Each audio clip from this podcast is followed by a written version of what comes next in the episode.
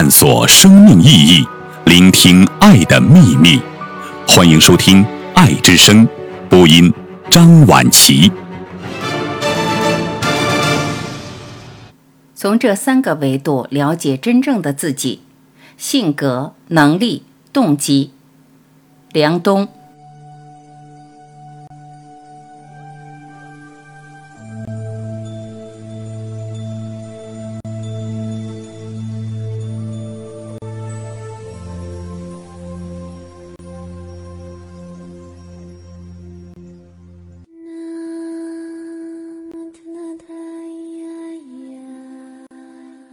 一，品鉴一个人的三个维度。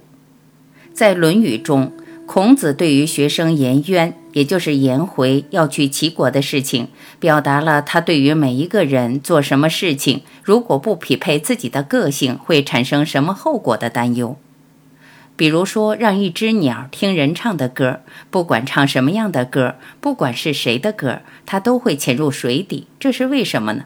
因为那不是它所能够接受的频率。误认其性，去做适合他性格、能力和价值观的事情，否则对做事的人和被做的事而言，可能都是悲剧。我在电影院看见《罗曼蒂克消亡史》这个名字的时候，压根儿没想进去看。那么艳俗的一个名字，还罗曼蒂克。后来才发现，这完全是我内心的庸俗所导致的。其实这是一部非常深刻也非常细腻的电影，一点也不罗曼蒂克，因为它讲的是消亡。里面大概有当年杜月笙的故事，也有黄金龙的故事，还有其他的一些黑帮大佬的故事，未来的黑帮大佬、大佬的女人、大佬的兄弟，还有侵华战争的故事。在这个大背景下，我想，如果你是一个心怀慈悲、很容易感受到别人痛的人。也许你真的不适合做黑帮大佬。电影里面有一场在餐厅里的枪战之后，黑帮大佬站起来转身离开，小弟冲上去拿身体挡住子弹。看到这里，你就会明白，如果没有那种淡定，也没有那种在所有混乱当中不是你死就是我亡的魄力，没有对节奏的控场力的话，真是做不了大佬。一部好的电影总是能够极致地凸显出人性。我在这部电影里面看到了每一种角色都和其所对应的人的性格有关。品鉴一个人，基本上可以从三个维度展开。第一个维度是性格，这个人的性格是急的还是缓的？是倾向于外向型表达的，还是倾向于隐藏自己内心想法的？这是品鉴一个人或者了解一个人的第一个维度。第二个维度是能力，这个人适合做细致的工作，还是适合做创业的工作，或者是创意的工作？大致来说，在公司里面，如果一开始只有两个人，一个人主外，一个人主内，主内的人更要注意规则、流程、风控等等。主外的人更要注意商业机会的捕捉，广结善缘，广种福田，这就是能力。第三个是他的动机。我以前说过，大致上来说有三种动机：一种叫做官人动机，一种叫做商人动机，一种叫做文人动机。有官人动机的人不一定要挣很多钱。但这种人的所有行为都指向他要成就一番对别人有影响力的事业，他要建立在人群当中的影响力。无论这种影响力是以权力的形式，还是以魅力的形式；无论是以善的形式，还是以恶的形式，他都可以为此放弃部分利益，尤其是短期利益。我们发现，在人群当中，总有一些具有领导力的人，他们就是那一种善于放弃利益、善于把利益分享给别人的人。有商人动机的人会如何做呢？商人动机的背后是如何把价值最大化，透过重组与拆分，通过信息不对称的交易来完成手上价值的最大化。第三个动机，我们称之为文人动机。也可以称之为广义的情人动机。这种人做事情、说话，隐隐的有一个对于世界的判断。为了理想，为了美，为了爱，可以放弃权利，甚至可以短期的放弃财富。当然，并不是每一个人都那么纯粹的，大部分人的动机是三者的混合。总结一下，一个人了解自己，要从这三个维度去看：性格、能力、动机。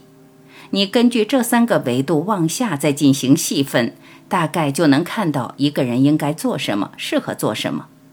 其实我讲的都是庄子《至乐篇》里面讲的“物尽其性，人尽其才”。庄子就是用这一段话来表达一种意思：快乐来自于每一个事物都恰好做了它本来做的事情。二，重组世界观。就可能发展出一种新的能力。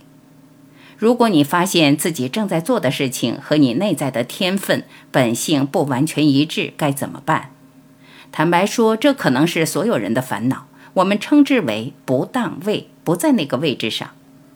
人之所以为人，是因为他既不是植物，也不是动物。植物只能长在那里，通过历代的进化，长出它现在的样子。一个苹果之所以长成圆形，是因为它需要更大的面积去感受到阳光，至少要超过一百八十度。而一块姜就不需要长成圆形，因为它在土地里面，土壤里有合适的养分就可以生长。在这个世界上没有两坨同样的姜，因为它在土地里面的生长很不规则。这是植物的打法。动物的打法呢？动物可以游离，要不然就是跑，争取不被别的动物抓到；要不然就是争取能把别的动物吃了。但是人不一样，人之所以为人，是他在某种程度上跟植物和动物有点不同。比如说，人可以挪个窝。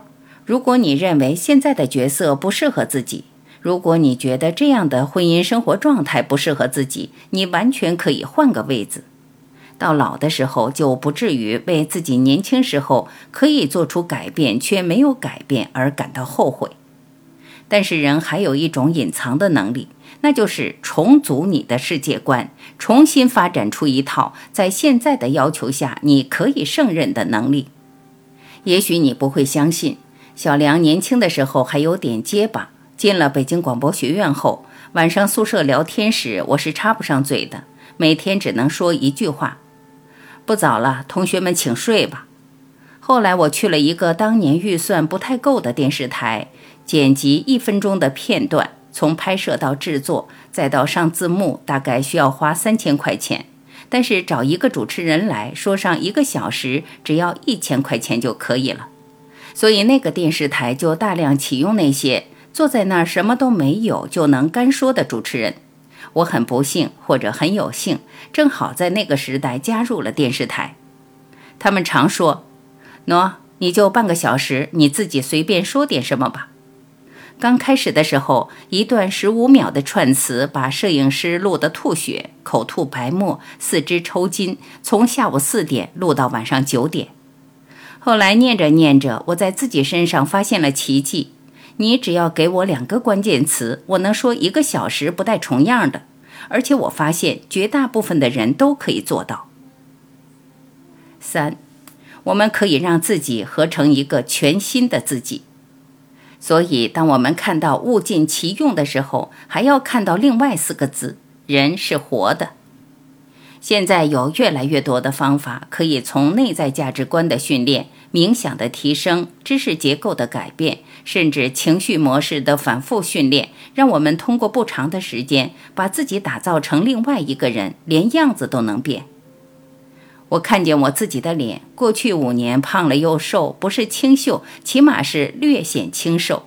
后来又胖回去了，头发长了又短，眼袋忽大忽更大，偶尔略小。这些其实都是可以稍作调整的。所以，当我们在读庄子这段内容的时候，我常常觉得它照进了我内在的世界观。读书不是为了要读它，而是为了要读它背后的人去照见自己。我在读这一段讲到鸟应该按照鸟的方式活的时候，我想到的是人可以按照人的方式活，人应该有更强的主观能动性。而且人可以强大到改变自己的情绪和意志的地步。很多人真的能慢慢的修行到目光很平静，说话很平和，安住当下。其实那只不过是一种习惯，用一种安静的习惯替代以前浮躁的习惯。一切修行都是行为疗法。说到睡觉这件事情，我现在基本上已经确定了的最好的治疗失眠的方法，那就是早起，是早起而不是早睡。因为早睡很难做到，你睡下也未必能睡着。早醒后的前几天很难受，但只要坚持每天都在七点钟起床，很多人在晚上九十点钟就困了。如果一个人能够在九点钟入睡的话，三点钟突然醒过来也没有问题。这个睡眠时间对于绝大部分人来说足够了。古代很多道家和佛家的人就是早上三点钟起床，精满神旺，吃的也少。我们可以尊重每一个生物的自然天性，但是我们也要知道，人是这些种，这也是作为人这个物种的天性之一。人可以借由自己的想象，借由自己行为的改变。借由自己所生存地方的改变，去让自己合合成为一个新的人。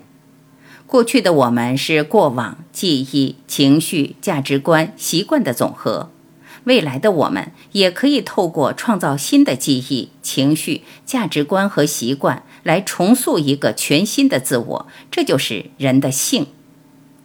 当我们看到每一个人的性有所不同的时候，一定要看到。人作为一个物种在地球上的独特性。